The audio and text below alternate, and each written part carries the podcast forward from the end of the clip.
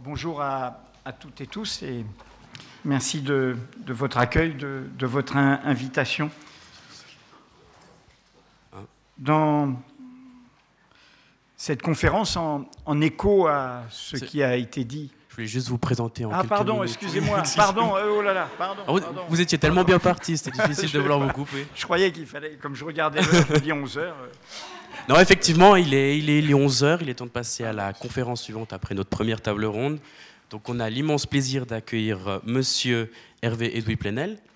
Alors Monsieur Plenel, vous êtes journaliste passé par Rouge et par Le Monde il y a déjà un petit peu plusieurs, euh, de, plusieurs années, euh, pour lesquelles vous avez occupé le poste de rédacteur en chef à la fin des années 90, années pendant lesquelles Le Monde s'est extrêmement bien développé, Ils ont connu vous avez connu de très belles années.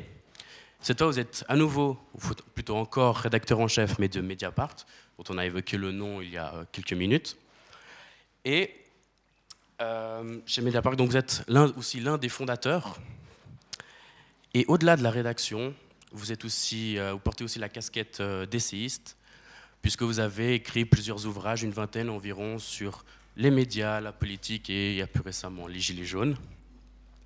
Mais au-delà d'essayiste et journaliste. Vous, avez aussi été pardon, euh, enseignant à Montpellier, toujours dans le journalisme, et à Neuchâtel jusqu'en 2015, aussi dans le journalisme. On ne s'est juste pas croisé, c'est dommage. Mais mieux vaut tard que jamais.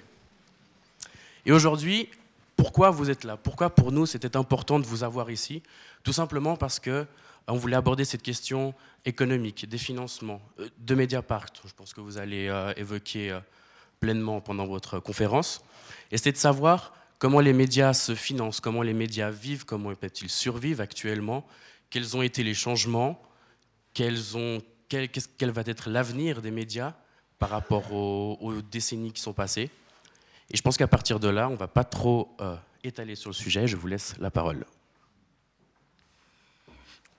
Donc, pardon d'avoir démarré un, peu vite. Et, et, encore une fois, merci, merci pour l'invitation. Et, et merci pour cet accueil. Quand j'enseignais à, la JM un soir, mais j'arrive plus à me souvenir de quelle année, ça doit être dans les archives euh, filmées du Club 44, j'ai participé à une rencontre un, soir euh, ici. Donc c'est la deuxième fois, mais j'espère que ce ne sera pas la, la, dernière. Bien au contraire. Euh, je suis journaliste depuis bientôt 44 ans depuis euh, janvier 1976 exactement. Mais en fait, euh, grâce à vous, je voudrais vous raconter ce que je n'ai pas souvent l'occasion d'expliquer en France, tellement cela a été dit euh, tout à l'heure, nous sommes pris par des polémiques inutiles qui témoignent de la détestation de l'indépendance du journalisme, de sa liberté ou de sa nécessité. Je voudrais en fait vous parler non pas comme journaliste, mais comme entrepreneur. Au fond, le défi qui a été le mien avec la création de Mediapart, c'est celui de la création de valeur. Comment faire que le journalisme puisse créer de la valeur, créer de l'indépendance grâce à la réussite économique, créer de l'indépendance grâce au confort professionnel, créer des emplois, créer de la confiance avec le public. Le vrai défi était celui-là. Faire du journalisme d'enquête, faire des révélations, défendre l'indépendance du métier, nous savions faire, les trois cofondateurs journalistes de Mediapart, qui s'étaient connus euh, dans l'aventure avec ses succès et finalement ses échecs du monde.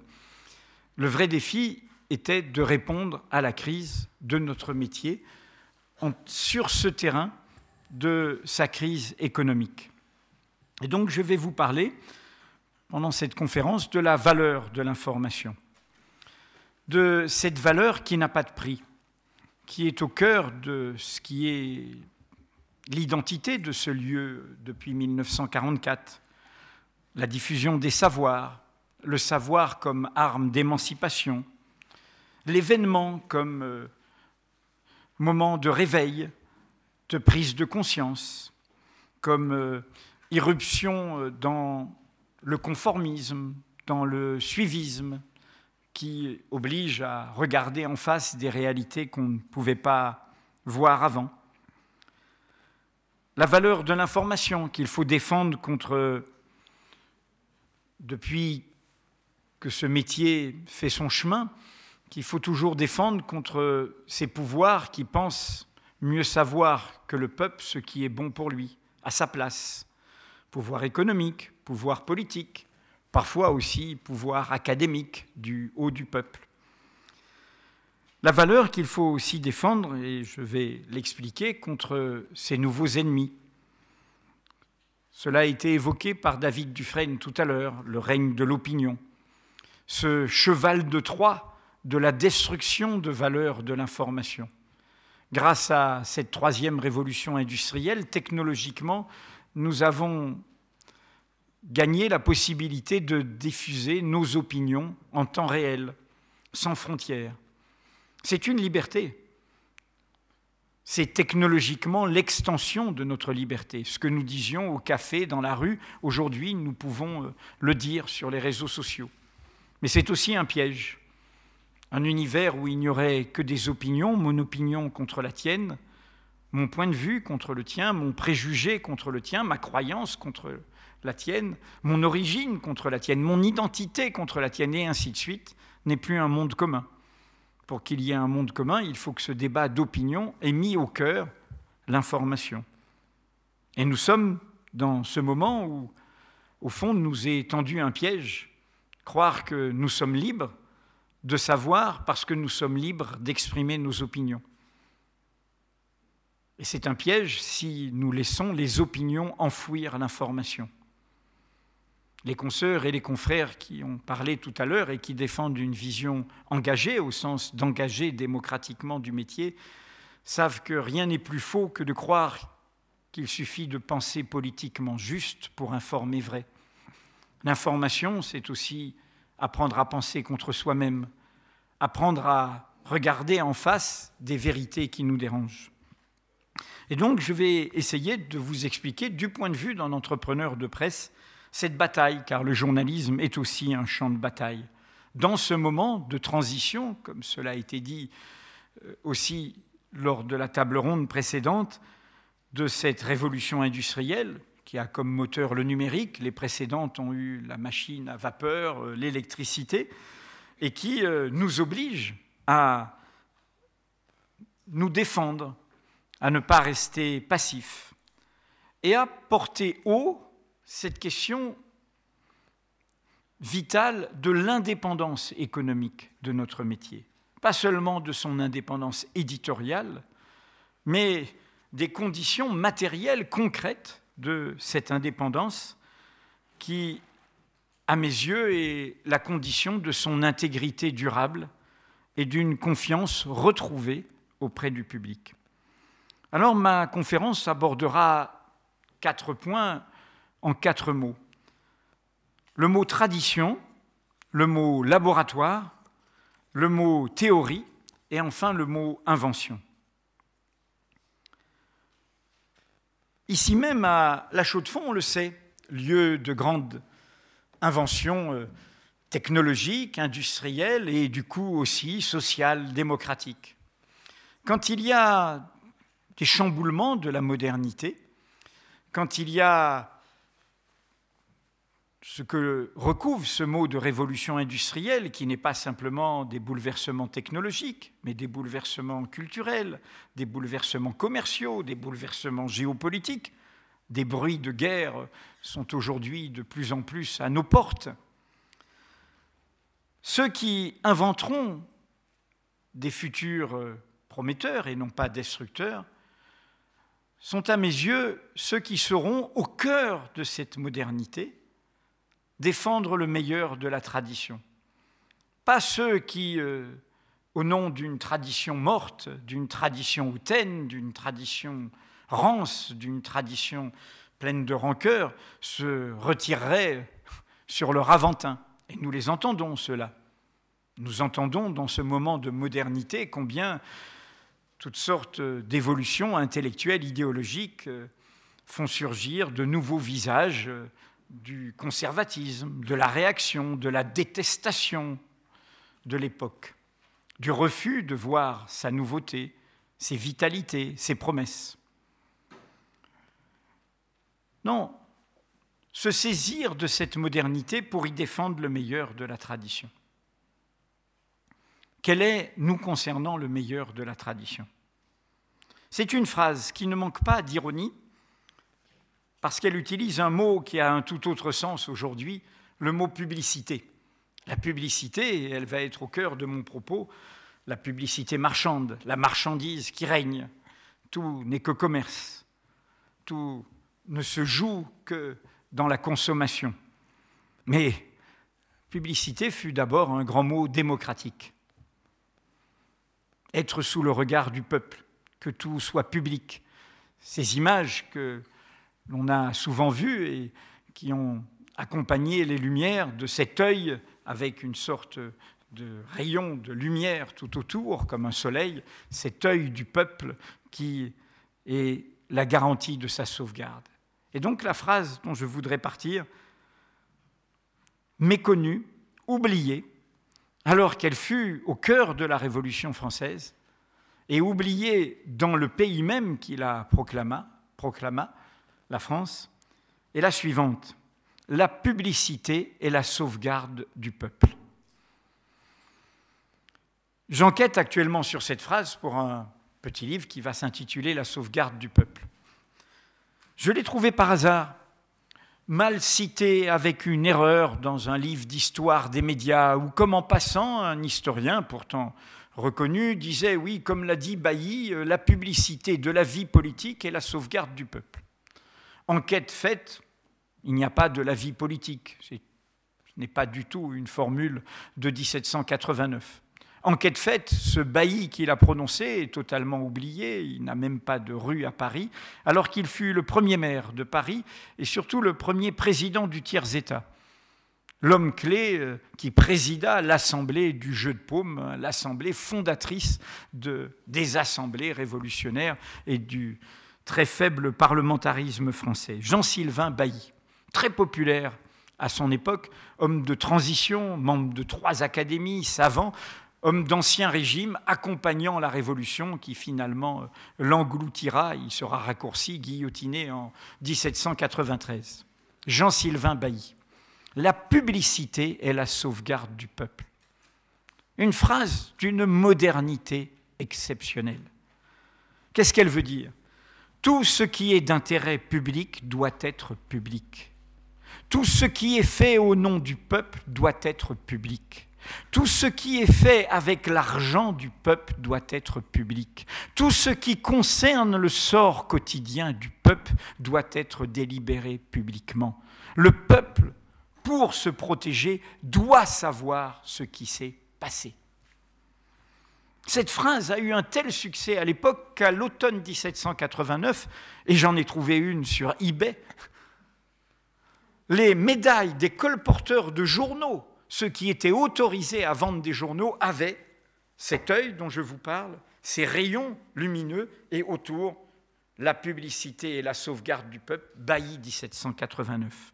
Les journaux, car la Révolution française fut une révolution du journal, dès septembre 1789 avaient comme exergue la publicité et la sauvegarde du peuple, Bailly, proclamation du 13 août 1789. J'ai cherché aucun historien de la Révolution française, les plus grands, comme ceux d'aujourd'hui, qui sont également grands, n'y prête attention. Cette phrase a été oubliée, comme si l'illibéralisme français, le bonapartisme, le césarisme, le présidentialisme, la monarchie républicaine française qui a piétiné euh, les radicalités démocratiques, avait oublié cette promesse qui pourtant a continué. En 1792, les huissiers de l'hôtel de ville de Paris avaient la plaque, une plaque de leur fonction, publicité, responsabilité, sauvegarde du peuple. Alors qu'est-ce qui m'a donné envie d'aller y voir et d'essayer de comprendre cette énigme historique? C'est qu'un jour, allant comme toujours, les petites nations peuvent souvent remontrer aux prétendues grandes et universelles à prétention universelle, à Verviers, en Belgique, ville atteinte par la crise, après avoir eu d'une grande richesse, c'était la ville des laineries de la première révolution industrielle, ici on est au cœur de la deuxième, eh bien à Verviers, ils avaient utilisé un petit livre que j'ai fait, Dire-nous, et ils en avaient fait des fresques murales, euh, cinq aujourd'hui, et ils m'avaient invité à, aller voir ça, ce qui était très, très émouvant de voir que vos mots ne vous appartiennent pas et qu'une ville s'en empare euh, par rapport à sa vie sociale et, et à ses problèmes. Venant d'inaugurer cette cinquième fresque assez immense, je passe devant l'hôtel de ville de Verviers et je vois au fronton de l'hôtel de ville publicité sauvegarde du peuple. Les habitants de Verviers ne savent pas d'où elle vient cette formule. Et moi, je, j'étais en train d'essayer de comprendre ce mystère de cette phrase de la Révolution française. Je la fais courte, l'État belge se crée en 1830, c'est juste après les Trois Glorieuses, qui furent une révolution pour la liberté de la presse contre les ordonnances de Charles X les acteurs de cette révolution belge de 1830 à Verviers étaient francophones, ils le sont toujours, francophiles, voire rattachistes, républicains. Et en fait, un fil de 1789 avait continué chez eux via certains personnages que j'ai retrouvés depuis aux archives de Verviers et qui se souvenaient de cette formule, la publicité et la sauvegarde du peuple. Je vous ai donc réservé un petit scoop il y a dix jours, j'ai enfin trouvé l'origine de cette phrase qu'aucun historien ne pouvait trouver. À l'époque euh, de la Révolution française, le maire de Paris s'occupait essentiellement des subsistances. Comment nourrir la ville? Comment éviter la famine, la disette Et c'est donc dans une proclamation du comité provisoire des subsistances que l'on trouve, et comme la publicité et la sauvegarde du peuple comme une évidence, à propos de la fixation des prix des farines entre les laboureurs, les boulangers et, du coup, le prix du pain pour les consommateurs. En clair, c'est une proclamation contre le secret des affaires. J'allais dire aussi contre le secret bancaire. C'est une proclamation contre le fait que ce qui concerne le consommateur doit être fixé publiquement aussi. Alors pourquoi je parle de ça, qui n'est pas mon propos essentiel, mais j'avais d'abord envie de vous rappeler ça? Parce que nous sommes là au cœur de ce qui nous requiert, nous, journalistes, aujourd'hui. Et les citoyens avec nous. Nous voyons bien que la nouveauté de notre 21e siècle, ce ne sont pas des coups d'État, ce ne sont pas des dictatures, ce ne sont pas des régimes autoritaires venus de coups de force. La nouveauté, et elle est de plus en plus documentée, ce sont des démocraties autoritaires, des pays issus des urnes, issus du vote, ayant la légitimité électorale et considérant qu'elle épuise la démocratie, qu'elle est la seule légitimité démocratique, et qui, du coup, n'ont aucun problème à piétiner les droits fondamentaux qui préexistent au droit de vote, le droit de se réunir, le droit de s'exprimer, le droit de manifester, le droit de s'informer. Ils en ont maudit en Inde, Xi Jinping, cela va de soi en Chine, mais Poutine, mais Erdogan, mais Salvini, mais Bolsonaro, mais Trump, et je vous laisse mettre beaucoup d'autres noms, y compris en Europe, derrière ce cours autoritaire jusqu'à ce que nous avons et que nous continuons à vivre dans notre pays en France, où nous avons un cours de la démocratie qui n'est ni libéral ni progressiste, contrairement à ce que proclame son président actuel, mais qui est illibéral et profondément rétrograde dans sa vision de la démocratie. On a vu la phrase tout à l'heure, nous avons une presse qui ne cherche plus la vérité, antiphrase d'un président disant ⁇ Je crains la presse qui trouvera les vérités que je cache ⁇ Je vous dis ça parce que le plus vieux pays parlementaire, je mets de côté l'antériorité de l'originalité suisse, mais le plus vieux pays de vieille démocratie parlementaire le vit aussi. Que fait M. Boris Johnson? Il, il congédie les communes. Il refuse, c'est une bataille actuelle, la bataille rendez public les échanges à propos du Brexit, rendez public les documents des scénarios du Brexit. Or, c'est en Grande-Bretagne que pendant près d'un siècle avant la Révolution française, que c'est mener la bataille. Open the books, ouvrez les livres, les livres de comptes, les livres des impôts. Nous devons savoir, non seulement open the books, mais que les débats aux communes soient publics. Ils ne l'étaient pas. Des publicistes furent mis au pilori pour en avoir rendu compte. Cette bataille de la révolution sourde de la démocratie parlementaire britannique a duré près de 60 ans. Alors voilà mon premier point, la tradition. Cette tradition, elle est aujourd'hui menacée. Le cœur de notre promesse démocratique, la publicité et la sauvegarde du peuple. Des lois sont votées contre elle. Chez nous, loi sur le secret des affaires, loi sur les fausses nouvelles. Des prétextes sont pris autour de la diabolisation du peuple numérique pour faire régresser, régresser cette publicité. Donc nous sommes dans ce champ de bataille. Et ce champ de bataille, pour moi, est une bonne nouvelle. Car le journalisme n'est pas seulement convié à se sauver pour lui-même, pour résister à sa crise, pour éviter des plans sociaux, pour éviter que des médias disparaissent, pour défendre son emploi il est convié à retrouver son idéal. Ce métier est particulier et il a de ce point de vue besoin de protection et de droits spécifiques parce qu'il est au service d'un droit fondamental qui est le droit de savoir du public.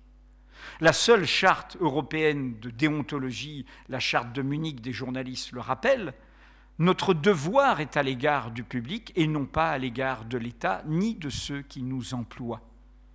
C'est là qu'est la voie pour retrouver la confiance du public, le lien qui va recréer cette légitimité. Alors mon deuxième mot, c'est le mot laboratoire. Et ce laboratoire, c'est évidemment de Mediapart dont je veux vous parler. Nous avons créé Mediapart, et je l'ai toujours dit comme un laboratoire, comme un laboratoire de recherche, pour montrer qu'il y avait des solutions et des réponses, pour les valider, pour les tester, pour démontrer que nos intuitions pouvaient marcher, puisque nous frayions une voie que personne n'avait alors empruntée. Notre formule, vous la connaissez, c'est seuls nos lecteurs peuvent nous acheter. Seuls nos lecteurs peuvent nous acheter. Formule qui recouvre notre modèle d'affaires, notre modèle économique, qui est le fait de ne vivre que de l'abonnement de nos lecteurs. Pas de publicité, pas de subvention, pas de mécènes privés, pas de subvention publique. Une seule recette, l'abonnement des lecteurs.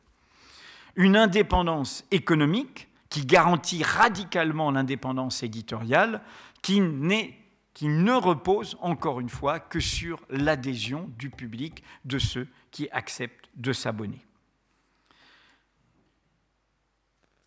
Ce choix du modèle de Mediapart, quand nous avons décidé de le défendre, il faut se remettre dans le contexte qui explique, cela a été dit aussi tout à l'heure, c'était il y a une dizaine d'années, en 2007, 12 ans maintenant, et au fond, nous voyons bien qu'on était à l'âge des utopies de la révolution digitale ou numérique et qu'aujourd'hui on est à l'âge de sa contre-réforme. Comment il y a une diabolisation du numérique et de ce peuple numérique qui serait sauvage et violent, comment il y a des alliances entre les États et les puissances des opérateurs, les GAFAM comme l'on dit, comment il y a une tendance à, au fond, utiliser le numérique contre les potentialités d'augmentation de l'espace public démocratique que représentait le numérique. Utiliser le numérique pour nous surveiller, utiliser le numérique pour euh, dégrader le débat public, utiliser le numérique pour de la propagande et non pas de l'information. Alors quand nous, nous, nous avons eu l'idée de Mediapart, c'est-à-dire d'un journal, non pas un site, un journal, faire un journal du 21e siècle, un journal de cette révolution numérique, un journal qui soit utile à d'autres pour concevoir dans d'autres langues, dans d'autres contextes culturels, des journaux numériques Hein, défendre la tradition à 100% dans cette modernité numérique. Utiliser les outils, y compris technologiques, de cette modernité numérique pour faire mieux notre métier, pour faire du journalisme plus durable, plus documenté, du journalisme plus...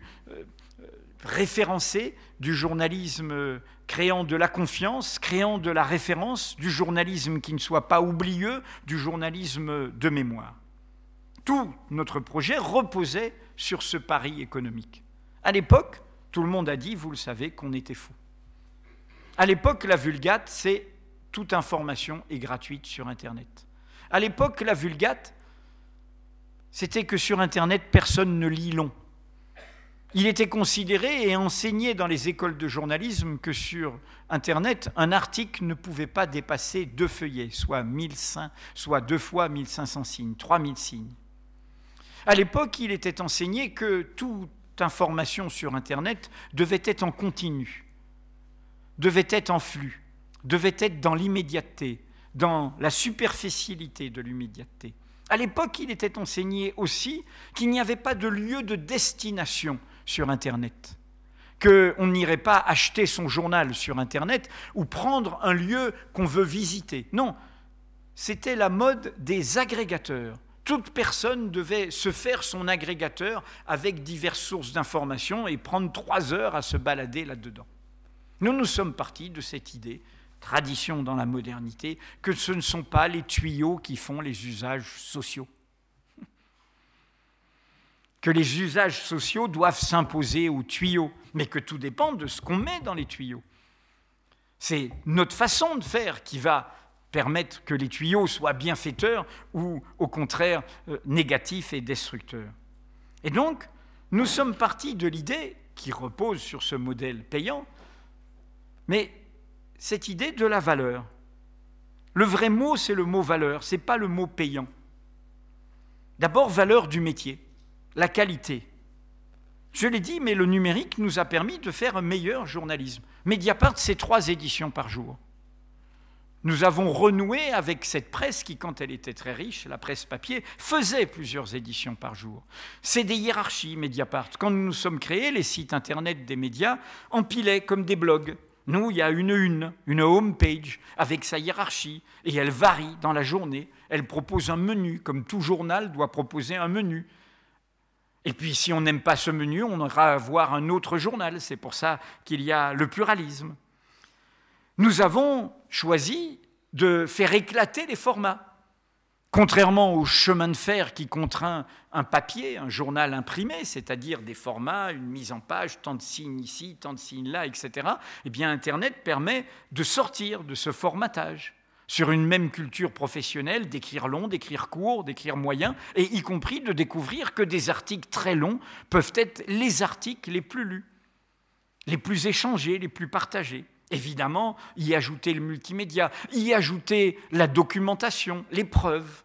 Aujourd'hui, le journaliste d'enquête, c'est pas simplement citer des témoignages c'est aujourd'hui pouvoir publier des documents, des documents écrits, des documents photos, des documents en son, des documents en images, avec la même pratique professionnelle de recoupement, de contextualisation, etc. Améliorer le contradictoire.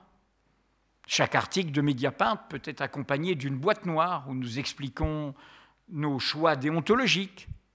Quand un article est contesté et fait l'objet d'un droit de réponse, il n'est pas comme dans l'ancienne presse perdu 15 jours après dans un autre endroit du journal. Il est en lien, il est sous l'onglet prolongé. Il est, totalement imbriqué à l'article auquel il répond. Je pourrais multiplier les exemples. Firme bien défendre la valeur d'un journaliste de qualité et montrer que le numérique, loin de la faire baisser, peut l'augmenter. Deuxièmement, défendre la valeur de la rareté. Notre logo, depuis le début, est un crieur de journal. Ce crieur de journal, nous l'avons dessiné Web 2.0, disait-on à l'époque, à partir d'une gravure du 19e siècle. Le petit Gavroche, le gamin qui crie les nouvelles.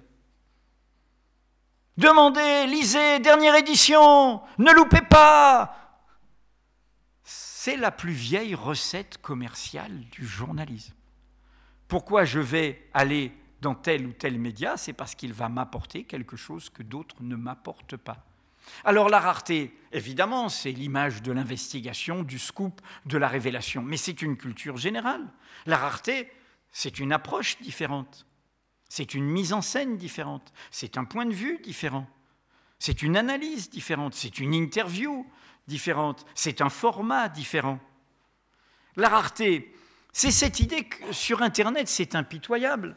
Il y a un monde, et je vais y venir, de gratuité tout autour. Donc si je paye pour un journal de qualité, ce n'est pas pour retrouver tout ce qui est gratuit, que j'ai entendu sur une radio le matin, que j'ai vu sur une chaîne d'information en continu, ou que j'ai eu gratuitement sur mon mobile.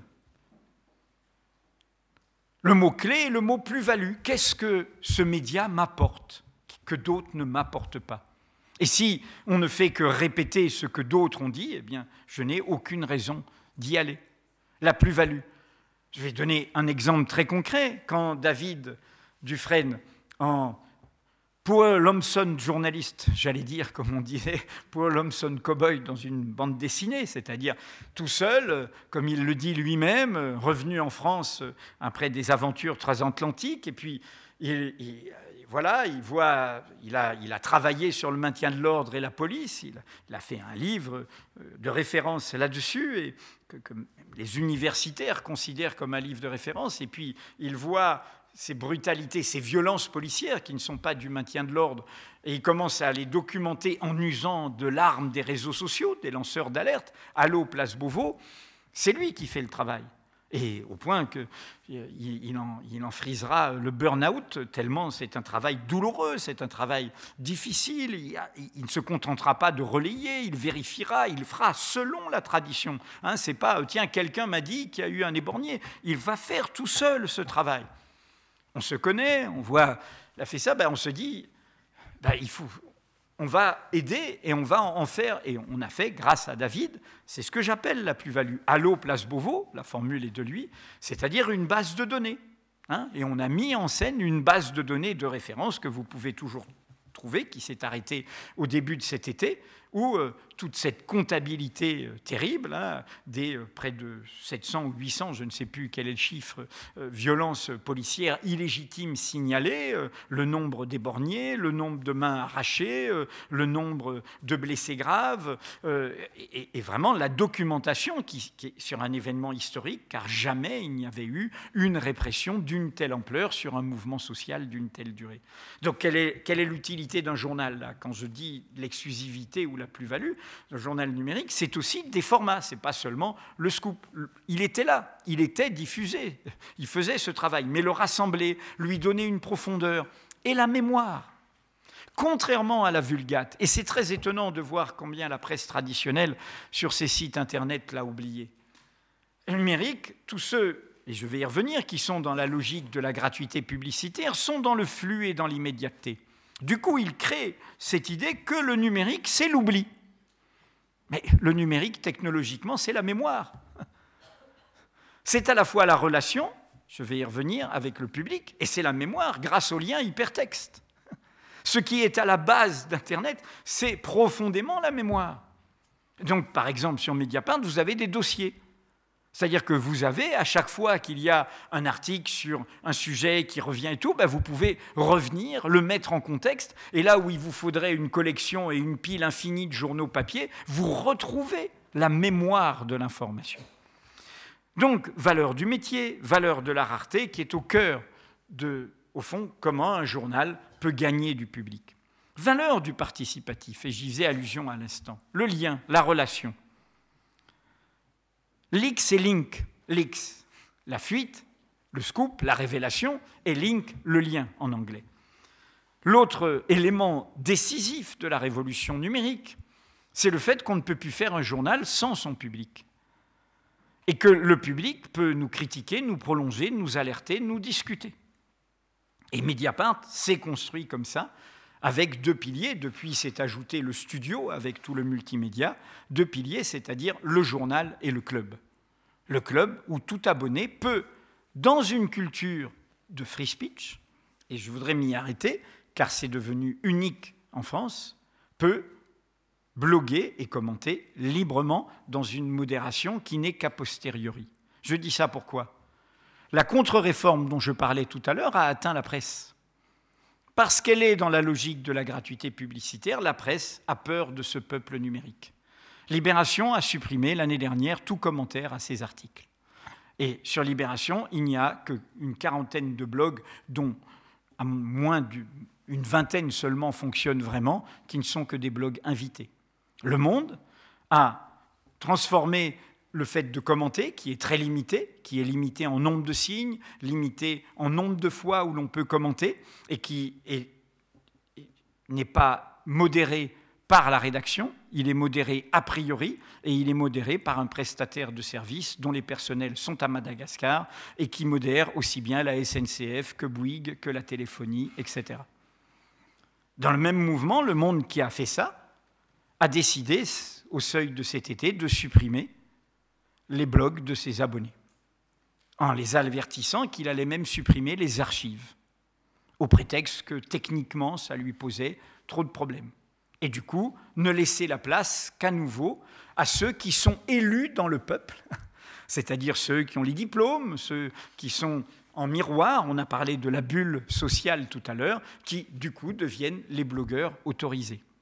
Aujourd'hui, je l'ai dit, vous pourrez le retrouver sur mon blog, j'ai fait un benchmark, comme disent les commerciaux, eh bien, nous sommes une exception.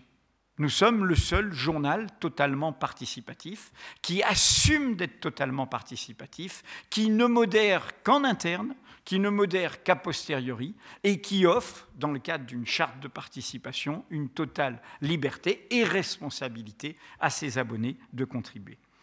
Enfin, dernier point, valeur de la démocratie. Tout bêtement, euh, ben, si un journal est vivant, si un média est vivant, eh c'est l'impact de ces nouvelles. À quoi nous servons? Si nous ne servons qu'à répéter de la communication et répéter ce que tout le monde sait, nous ne servons pas à grand-chose. Un journal est un lieu d'éducation populaire. Et le savoir, c'est découvrir des problèmes, découvrir des nouvelles qui dérangent, découvrir des réalités qui nous obligent à prendre conscience de réalités nouvelles. C'est évidemment ce que nous n'avons pas arrêté de faire. Quelle est la démonstration de ce laboratoire? C'est que c'est la solution. Indépendamment, je dirais, de médias publics qui, parce qu'ils sont publics, doivent être encore plus responsables puisqu'ils sont payés par nos impôts et encore plus exemplaires.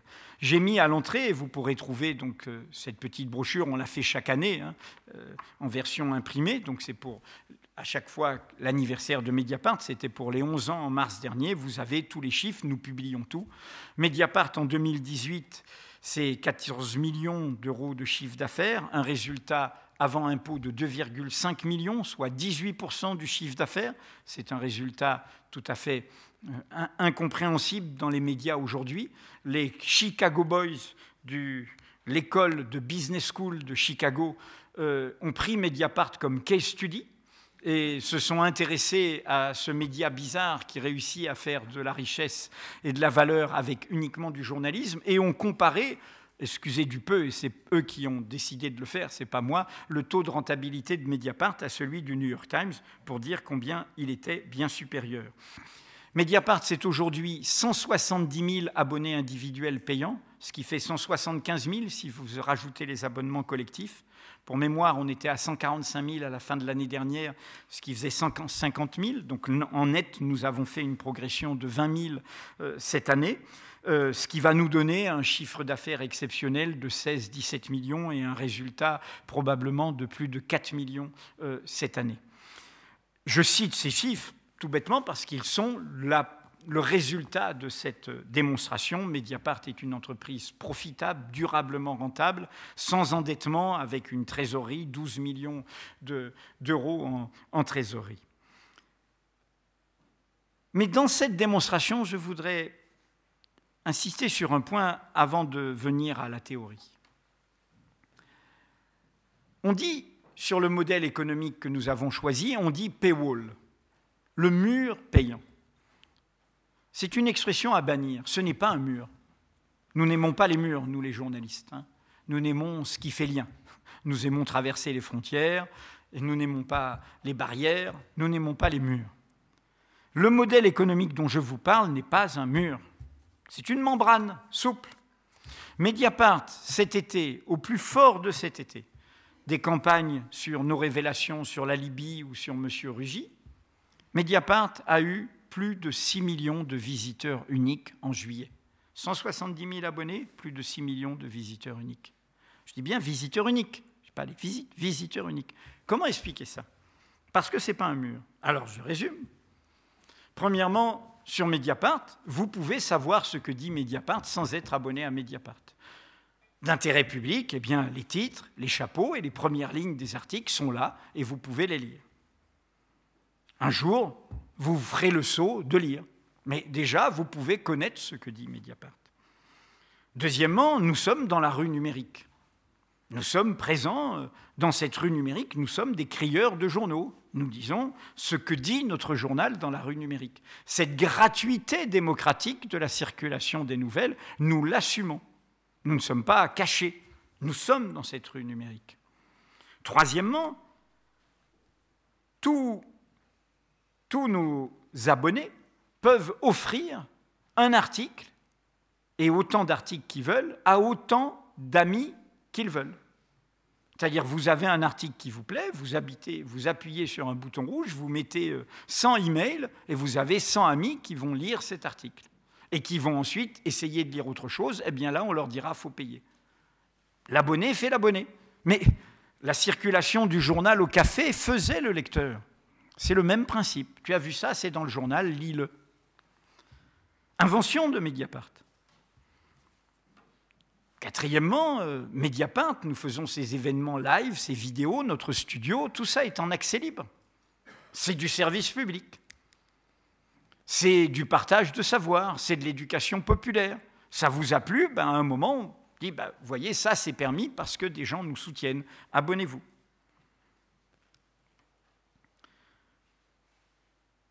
Enfin, le club de Mediapart n'est pas fermé le club de Mediapart, nous n'allons pas faire de l'argent sur nos contributeurs, contrairement à ce qu'au fond les vieux médias qui, aujourd'hui, passant au modèle payant, vous demandent de payer pour des tribunes qu'ils ne payent pas.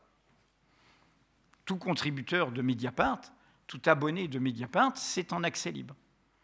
Donc tout ça multiplié fait que, en effet, il y a une popularité qui est tout à fait rassurante sur l'avenir de Mediapart, entre ces 170 000 abonnés individuels payants et cette masse d'audience.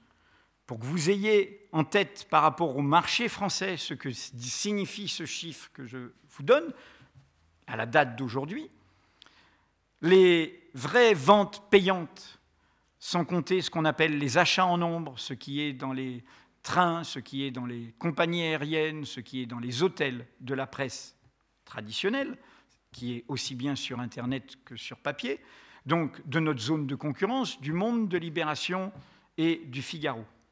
Le Monde et le Figaro, vraie vente payante, c'est 240-250 000.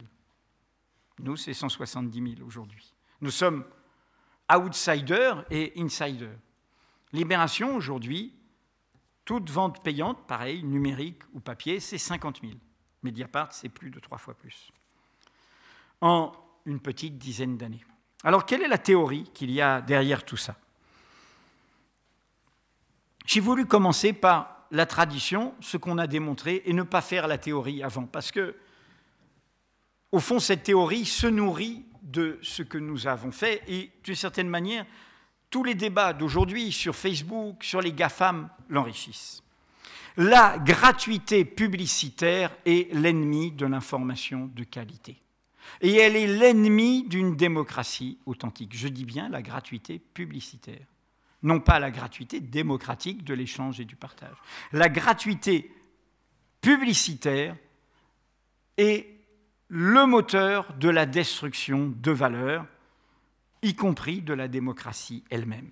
Pour la raison suivante, la gratuité publicitaire repose sur un modèle qui est l'audience il faut avoir le plus grand nombre de monde, le plus grand nombre de clics, le plus grand nombre de vues pour avoir les meilleurs tarifs de publicité. La logique d'audience n'est pas la logique de l'information de qualité. La logique d'audience est la logique du divertissement et il peut y avoir du divertissement de qualité. Il peut y avoir des chaînes de télévision ou de radio qui font du divertissement de qualité. Eh bien, leur modèle économique reposera sur ce divertissement, qui peut aussi être très racoleur. Et peut-être qu'il y aura aussi des émissions d'information de qualité, mais ce n'est pas elles qui seront le modèle économique de ces chaînes de télévision ou de cette chaîne de radio. En d'autres termes, pour reprendre la distinction marxienne entre valeur d'usage et valeur d'échange, si la valeur d'échange de l'information est de zéro, sa valeur d'usage devient nulle. Et donc, c'est sa qualité elle-même qui est atteinte. Concrétisation de ce petit modèle théorique, l'opinion détruit l'information. Les commentaires dont parlait David Dufresne tout à l'heure, dans les chaînes d'infos en continu, qui sont elles-mêmes dans une crise de modèle d'affaires, c'est le blablabla des opinions, le clash, le buzz, pour essayer de faire de l'audience et détruire l'information. Mais dans le même temps, l'algorithme de Facebook fait la même chose. Il vous envoie sur votre page ce qu'il a calculé être votre opinion. Et il ne vous enverra pas une information qui vous dérangera, mais le préjugé qui confortera votre opinion. C'est comme ça, vous êtes un suprémaciste blanc pendant soutenant Trump qu'on vous envoyait le fait que quel site disait de manière sûre de sûre que Obama est évidemment africain et n'est pas né américain, ou ainsi de suite. Et pendant le même temps, on trafiquait Cambridge Analytica vos données. Je vais vite, mais pour dire, sur cette conclusion théorique, qu'on peut continuer à aller au-delà et dire que ce modèle de l'audience est le modèle de la foule, qui est le contraire de l'idéal démocratique du public, qu'avait théorisé aux États-Unis le philosophe John Dewey. Construire la démocratie, c'est construire des publics. Ils ont un visage, ils dialoguent, ils échangent. Aller vers des systèmes autoritaires, totalitaires, c'est construire des mécanismes de foule qui ne dialoguent pas et qui n'ont pas de visage, qui sont anonymes. Car c'est un autre enjeu du modèle économique qui est celui de l'anonymat. Mediapart, depuis le début, il n'y a pas d'anonymat vous avez le pseudonymat. Mais vous vous abonnez, donc vous n'êtes pas anonyme. Ce qui crée une responsabilité très importante dans le type de comportement dans les commentaires, dans les réseaux sociaux, puisque Mediapart est au bout du compte un réseau social. Mon quatrième point sera mon mot de conclusion. Il me reste trois secondes, si j'ai bien calculé, par rapport aux 45 minutes. Ça y est, c'est 45 minutes. Donc je, me permets de grignoter deux minutes pour ce mot invention. Je l'ai mis dans cette brochure, c'est dit ici. Nous avons voulu euh, essayer de faire que tout ce que je viens de vous décrire ne soit pas qu'au profit de Mediapart, on est bien content de réussir, mais nous savons que toute réussite est fragile et que nous n'avons pas que des amis et que par ailleurs, c'est un peu comme des petits poissons qui nageraient dans une mer polluée face à plein de requins. On ne dit pas aux petits poissons, sois courageux, petit poisson. Et puis parfois, ils se lassent.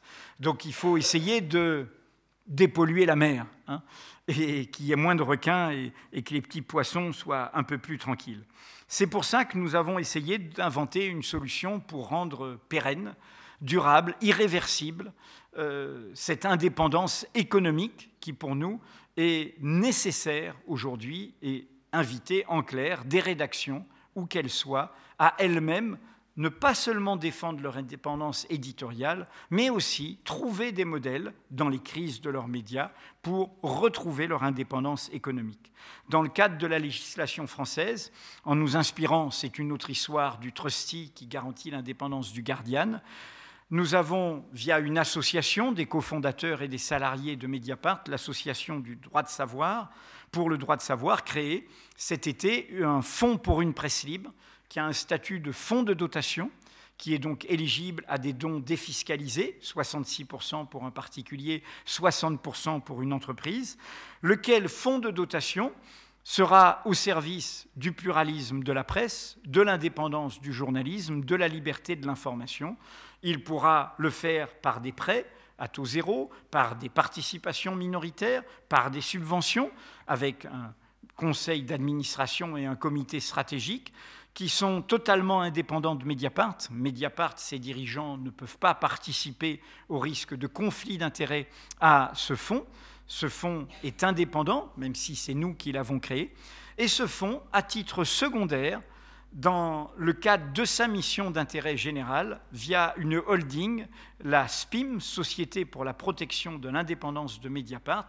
C'est en cours, ça se fait dans les 15 jours qui viennent, elle vient d'être créée hier. Eh ce fonds va détenir, racheter 100% du capital de Mediapart, le mettre dans un coffre-fort, au fond faire que le capital de Mediapart soit détenu par une structure non capitaliste, non-profit, à but non lucratif, qui le garantira son indépendance irréversible, un capital incessible, non spéculable, non achetable. Euh, c'est cela que nous mettons en place. Une des garanties de cela, je termine, c'est que Mediapart, dont je vous ai cité les résultats brillants, va évidemment autofinancer ce rachat, va aider à cela par ses résultats, ça va durer quelques années, mais tout en faisant cela, Mediapart devra, et devra pour toujours. le fonds pour, une presse libre ne pourra pas aider Mediapart, conflit d'intérêts, je rappelais tout à l'heure, mais en revanche, le Mediapart sera obligé de renvoyer une partie de ses résultats, comme, hein, comme ceux qui ont créé ce lieu, hein, être mécène quelque part, c'est Mediapart qui devra renvoyer une partie de ses résultats au fond pour une presse libre, pour la cause d'intérêt général. Euh, qui n'est pas seulement française. Nous allons déjà probablement être co-organisateurs, et vous y serez, pour ceux qui ont intervenu, conviés à l'automne prochain euh, d'un rassemblement fait par le CIG, le Comité, Committee for Investigative Journalism de Londres, avec la Logan Foundation, qui est une fondation de, de, de Chicago sur le journalisme indépendant. Nous allons organiser un colloque autour de, des solidarités que nécessite la défense de ce métier. Voilà ce que j'ai voulu expliquer euh, en tant que, à la fois, les diverses étiquettes qui m'ont été collées tout à l'heure, euh, il en manquait une, au fond, voilà, essayiste, journaliste et, et enseignant, mais aussi entrepreneur, patron de presse, c'est d'essayer de dire que aujourd'hui, plus que jamais, journalisme, journalisme, journalisme, plus que jamais, pour des raisons démocratiques, parce que c'est vital et que c'est menacé et que c'est en péril, nous avons vu des personnes qui vont de la droite, de l'extrême droite à la gauche, voire l'extrême gauche, mettre en cause le journalisme tout à l'heure dans le petit teaser.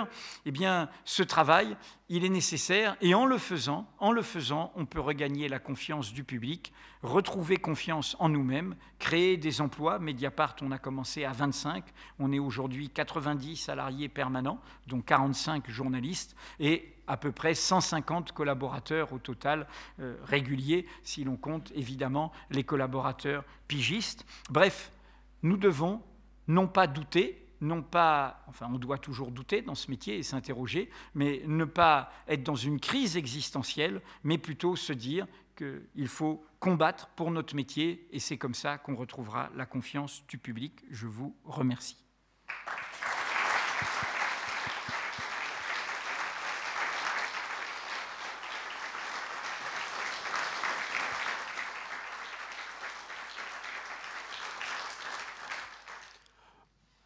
Ah, voilà. Je pense que nous sommes donc pile dans les temps pour euh, terminer euh, sur cette première conférence, avant de vous libérer pour aller manger. Euh, quand même demander au public, on ne va pas déroger à la règle, s'il y a des questions. Alors j'en. Alors on va commencer par le plus proche, et les autres micros vont circuler. Merci. Merci, merci beaucoup pour cette conférence. Merci pour le scoop du, euh, de l'origine de la publicité euh, garante du peuple. À ce propos, en fait, j'ai deux questions. Enfin, j'ai trois questions, moi je vais peut-être m'arrêter à deux. Euh, cette publicité garante du peuple, est-ce que c'est ce qu'on appelle maintenant la transparence? Et la deuxième question, je voulais, j'avais noté comme question, est-ce que Mediapart est achetable? Donc, en deux minutes, vous aviez dit que non, mais je vous avoue que j'ai pas compris pourquoi. Euh, cette histoire de fond, tout ça, est un peu technique et je n'ai pas compris. J'avais entendu que Xavier Niel avait des, des fonds dans Mediapart. Donc, si vraiment. Je vous explique tout ça. Voilà, merci. Alors, sur la transparence, j'ai écrit un petit livre dont le laboratoire a été en grande part mes cours ici à l'AJM ainsi qu'à Montpellier. s'appelle Le droit de savoir. Je l'ai écrit, euh, je l'ai publié en, en en 2013, si je ne me trompe. Euh, où j'explique en fait que je n'aime pas ce mot de transparence. Et je pense que c'est un mot qui est un mot que nous, journalistes, on doit tenir à distance parce que c'est un piège qui nous est tendu. Vous voyez bien les polémiques. Écoutez tout ce que on subit Mediapart. Vous savez que dans l'agenda français, plein de réalités n'auraient pas été connues sans Mediapart un ancien Premier ministre et un ministre de la Défense sont renvoyés devant la Cour de... Enfin, on demande leur renvoi devant la Cour de justice 25 euh, ans après les faits dans une affaire de vente d'armes. L'affaire Karachi, ça a été le premier scoop de Mediapart en 2008. L'affaire Bettencourt, l'affaire Cahuzac, l'affaire libyenne, c'est une bataille permanente avec M. Sarkozy. Les affaires de conflit d'intérêts, les affaires d'usage de l'argent public. Bref, il y a toute une cohorte de gens, un peu comme dans les cigares du pharaon, là où ils sont tous un peu... Euh, euh, quand on soulève euh, comme le Ku Klux Klan, de gens d'horizons très différents qui nous voient, ils peuvent être avocats, ils peuvent être hommes d'affaires, ils peuvent être avocats des hommes d'affaires, ils peuvent être... Il y a un front, en clair, qui n'aime pas que la société vienne déranger ses affaires. La société, c'est une justice indépendante, c'est une presse indépendante, ou c'est des associations indépendantes. Beaucoup des affaires récentes c'est par des plaintes avec partie civile d'associations comme Anticor, une association contre la corruption, que euh, ce qui avait été classé par le parquet, qui n'est pas indépendant chez nous, a pu repartir. Donc, je dis ça pourquoi? Parce que la transparence, c'est le piège sémantique qui nous est tendu en disant mais Mediapart, c'est la vie des autres, comme en Allemagne de l'Est. Mediapart, euh, c'est la Stasi. Vous voulez espionner tout le monde vous mettez des audios. Je, vous cite ce qui est dit dans le débat public. Nous, nous ne sommes pas pour la transparence totale. Je crois que chacun a droit à une part de secret, une part d'ombre et une part d'opacité. Donc, je préfère J'entends bien que ce n'est peut-être pas cette transparence totale dont vous parliez, mais le mot transparence peut avoir l'air de dire tout doit être transparence. Non, moi, ma vie privée, euh, sauf si je commettais dans le cadre de ma vie privée quelque chose qui serait d'intérêt public par un crime, un délit quelconque que couvrirait ma vie privée, ma vie privée, j'y tiens, et je tiens à l'opacité quelque part de ma vie privée. Je tiens à une part d'obscurité. Donc, qu'est-ce que nous revendiquons? Le droit de savoir. C'est pour ça que je vous parlais la publicité et la sauvegarde du peuple. Savoir tout ce qui est d'intérêt public. Je dis à, l'ère de, de cette révolution numérique, digitale, plutôt on disait liberté d'expression, liberté d'information. Moi, je préfère dire, puisqu'il y a les lanceurs d'alerte aujourd'hui, il n'y a pas que les journalistes, il y a le public, il y a des acteurs nouveaux. Avant, nous étions un peu comme des délégués, nous, les journalistes, de tout ça par nos éditoriaux, délégués de la liberté d'expression, par nos articles, délégués de la liberté de l'information. Aujourd'hui, ce sont des droits qui concernent tout le monde. Et moi, je préfère dire droit de savoir, liberté de dire. Droit de savoir, liberté de dire. Quant à Mediapart, le bouteillon sur Xavier Niel, je vais faire court, j'ai répondu, etc. Xavier Niel, bien avant qu'il soit richissime avec la téléphonie, était un sorte de hussard du numérique. Quand nous avons créé Mediapart, en plus de l'endettement des cofondateurs, nous avons créé une société des amis avec 88 contributeurs qui n'a aucun pouvoir sauf celui de son président. Dans ces 88 contributeurs, il y avait à titre individuel Xavier Niel. Dans l'opération que je vous ai décrite, elle est là, mais vous pouvez la retrouver en accès libre sur Mediapart dans un article des quatre cofondateurs. Il va être racheté euh, dans 15 jours, comme tout le monde.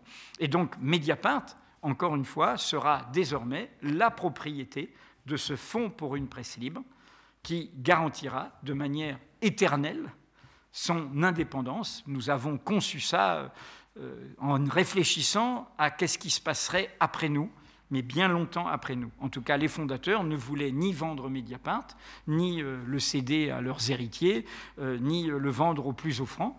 On voulait assurer la pérennité. Et nous avons, en faisant ça, tiré le bilan critique des crises dont nous venions crise du monde et crise de libération, où dans le contexte de l'après-guerre, celle qui a donné ce lieu, on a inventé l'actionnariat salarié des journalistes, des sociétés de rédacteurs, et cet actionnariat, en fait, il a échoué. Dès qu'il y avait crise économique, enjeu de pouvoir, c'est la crise dont je suis issu. Hein. Mediapart est issu de la crise du monde qui m'a amené à quitter ce journal au bout de 25 ans. Et donc nous avons vu comment des collectifs pouvaient s'effondrer à partir du moment où il y avait une crise économique. Donc il fallait trouver un instrument qui donne tout pouvoir à l'équipe de Mediapart. Elle n'est contrôlée par personne sinon par elle-même, en sanctuarisant son capital. Et c'est ce que nous avons fait là. Merci. Je voulais juste rajouter pour la transparence, que c'est les collectivités qui doivent être transparentes et non pas les citoyens. Et puis, dans, la, période qu'on vit maintenant, c'est les citoyens sont transparents sur les réseaux sociaux, sur Facebook, etc. Et en fait, euh, voilà, c'est vraiment la transparence des, actes, vous voyez bien que, c'est pour ça que je dis que ce mot est un piège. Il y a des caméras. il faut de le préciser. Il y a des caméras de surveillance partout. L'œilleton de votre mobile, de votre portable, peut vous surveiller si vous ne mettez pas une petite pastille. Dire que attention, ces technologies libératrices peuvent être retournées en technologies de surveillance et de surveillance de vous-même. C'est quoi Snowden, ce héros des temps modernes? Il faut quand même dire quel que soit leur malheur, quelles que soient par moments les difficultés, les bêtises que l'un d'entre eux a pu dire dans son isolement, qui était à la limite pouvait le rendre fou, nous avons trois héros de ce droit de savoir, dont on parlera comme Giordano Bruno, dans trois siècles, qui a été brûlé à Rome, comme Thomas More, euh, qui a écrit l'Utopie. Parce qu'on n'est pas que dans une révolution industrielle. On est dans un moment comme l'invention de l'imprimerie, qui a donné la Renaissance, qui a donné ombre et lumière, qui a donné Montaigne et les conquêtes, qui a donné la limpieza di sangue, les, les, premières théories racistes et en même temps la découverte de l'autre. Et on est dans ce moment, il y a eu des héros à ce moment-là, qui ont tracé des traces contre les églises, contre, rappelez-vous, réforme contre réforme. Et nous devons nous dire que trois personnes aujourd'hui, qui ont pris leur risque alors qu'elles n'avaient pas 30 ans, sont ces héros. Et ce sont des héros aujourd'hui malheureux, vis-à-vis duquel nous sommes trop indifférents. Le premier, c'est évidemment Julian Assange, qui est un jeune activiste en, en, Australie. Et il comprend que dans ce monde interdépendant, interdépendant de la marchandise, de l'argent, interdépendant de l'armée, tout ça, on ne va pas y arriver à émanciper les peuples. Et donc il a cette idée de l'arme pacifique de l'information. On va les bombarder d'informations. C'est comme ça que naît l'invention de Wikileaks. Vous connaissez la suite. Il nous a appris plein de choses. Il a allumé l'étincelle des révolutions arabes, aussi battues qu'elles fussent après. Mais quand vous êtes tunisien et que vous voyez dans, quand il y a Leaks, que ce que vous voyez, que vous connaissez, c'est-à-dire la corruption du clan Ben Ali, la puissance américaine qui le protège le sait et le dit dans ses câbles diplomatiques. Vous dites, bah alors, ayons du courage. Et c'est ce qui s'est passé dans ce moment de Leaks.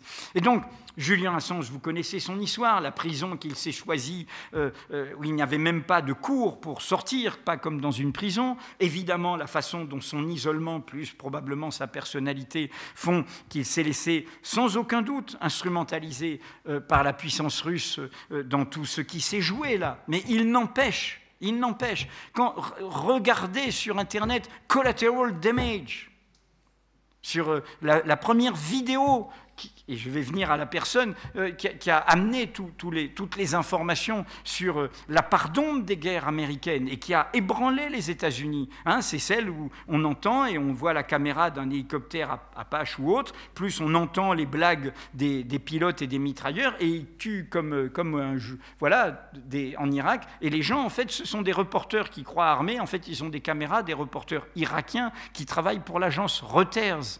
Bon.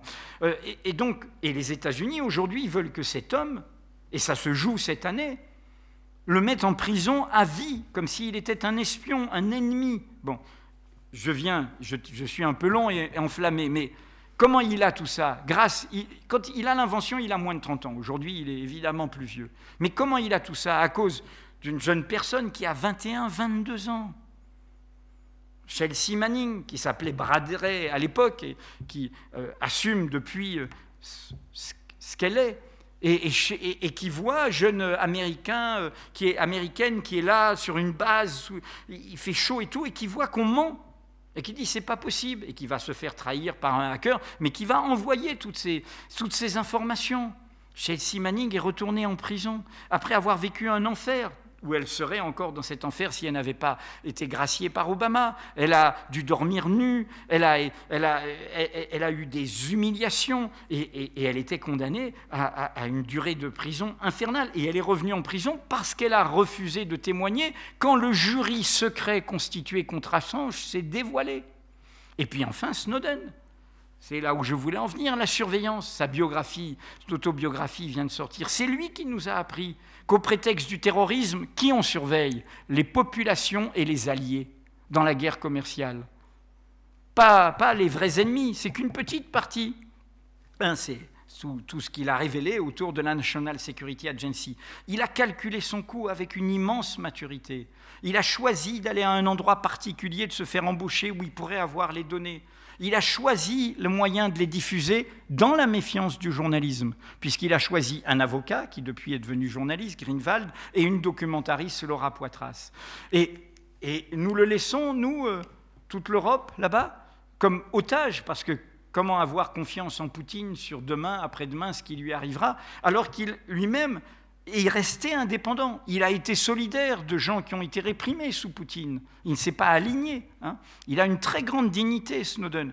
Et donc, je, m'enflamme là parce que ces questions-là, vous voyez, il y a des jeunes là, je pense que dans un siècle, deux siècles, on revivra cette époque, les, les catastrophes qu'elle aura peut-être créées, et on parlera de ces trois personnes. Ça fait dix ans que ces personnes vivent un calvaire. Oui, mais, mais je prends cela emblématique parce qu'à l'échelle du monde, ils ont changé beaucoup de choses et que le symbole arrive. Pardon. Ah, il y avait ici déjà quelqu'un qui avait. Comme ça, on fait une égalité gauche. Je promets d'être plus court, d'être beaucoup plus court. Pardon. Alors, effectivement, c'est difficile de poser une question plus terre à terre après cette belle partie enflammée. Euh, le glissement de, euh, de, la presse écrite vers Mediapart, j'ai suivi ça quand j'étais étudiant, j'étais abonné assez, assez rapidement.